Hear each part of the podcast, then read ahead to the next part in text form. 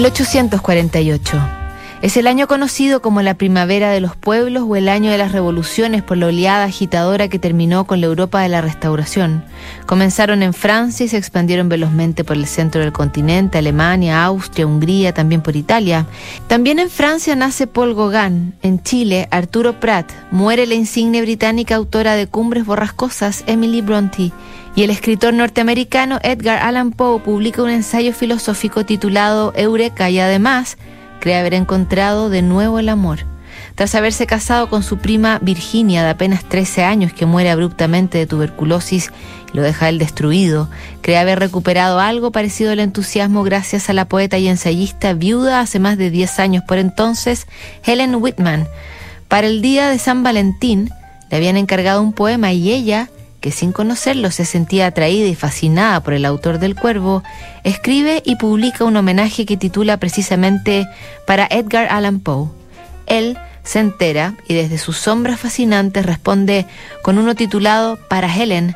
Se lo envía, ella no sospecha que es el escritor a quien admira y no responde. Luego le envía otro haciendo alusión a la primera vez que la había visto años atrás en su jardín de rosas. El romance se desata, atormentado e intenso como casi todo en su vida, viajes en tren para verse, cartas que viajan también cuando no logran reunirse.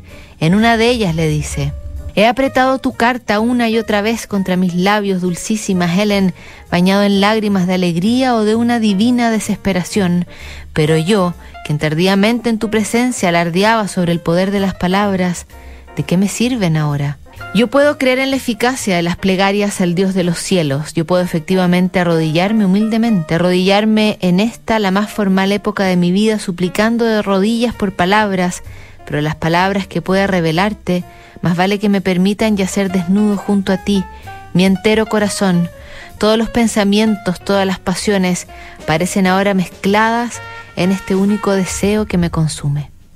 Le pediría que se casaran el autor de El corazón delator.